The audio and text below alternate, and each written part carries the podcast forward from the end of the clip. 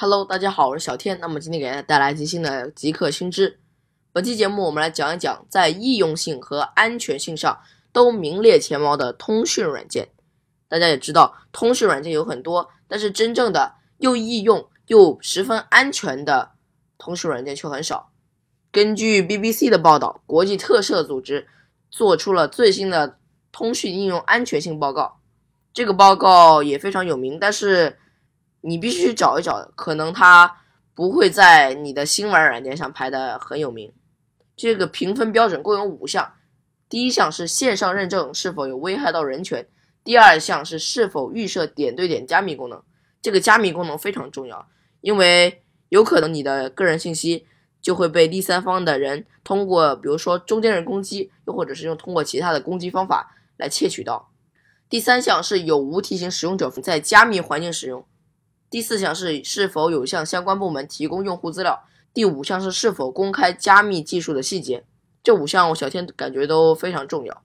那么在这次评分中，排名第一的是 WhatsApp，排名第二的是苹果的 iMessage 以及 FaceTime，排名第三的是 Telegram。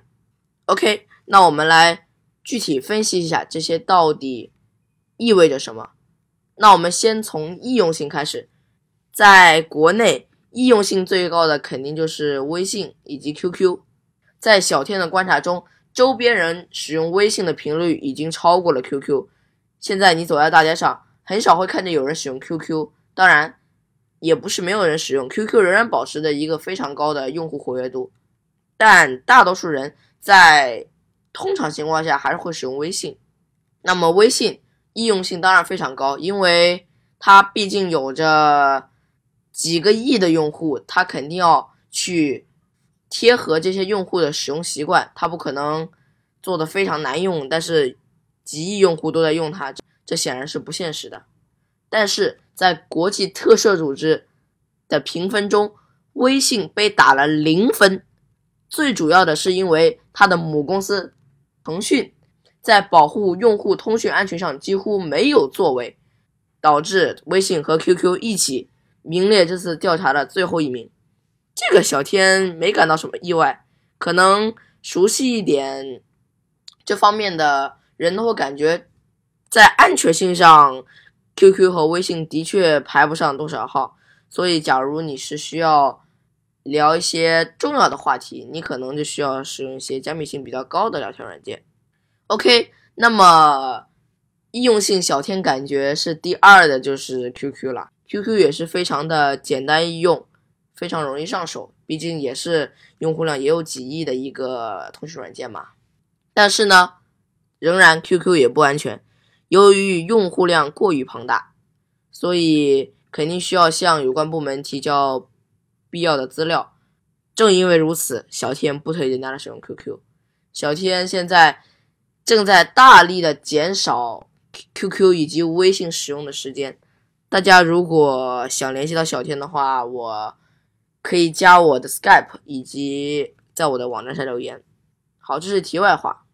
小天目前使用微信都是在支付环节。小天认为微信的支付功能还是做的比较不错的，但是小天不会使用微信来聊天。小天并没有卸载微信，因为朋友啊、同学呀、亲戚啊，他们都在使用微信，可能很多人都不知道微信目前的状况，所以小天还是得留着微信。但是能不用微信就不用微信。然后在易用性方面，小天感觉也比较好用的就是 Skype，Skype 是微软旗下的一个聊天软件，看起来也。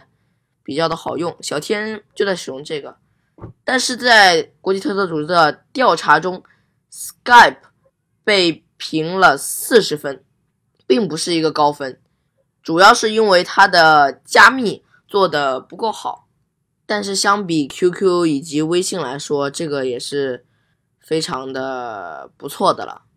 然后 Skype 的语音以及视频以及文字的传输速度。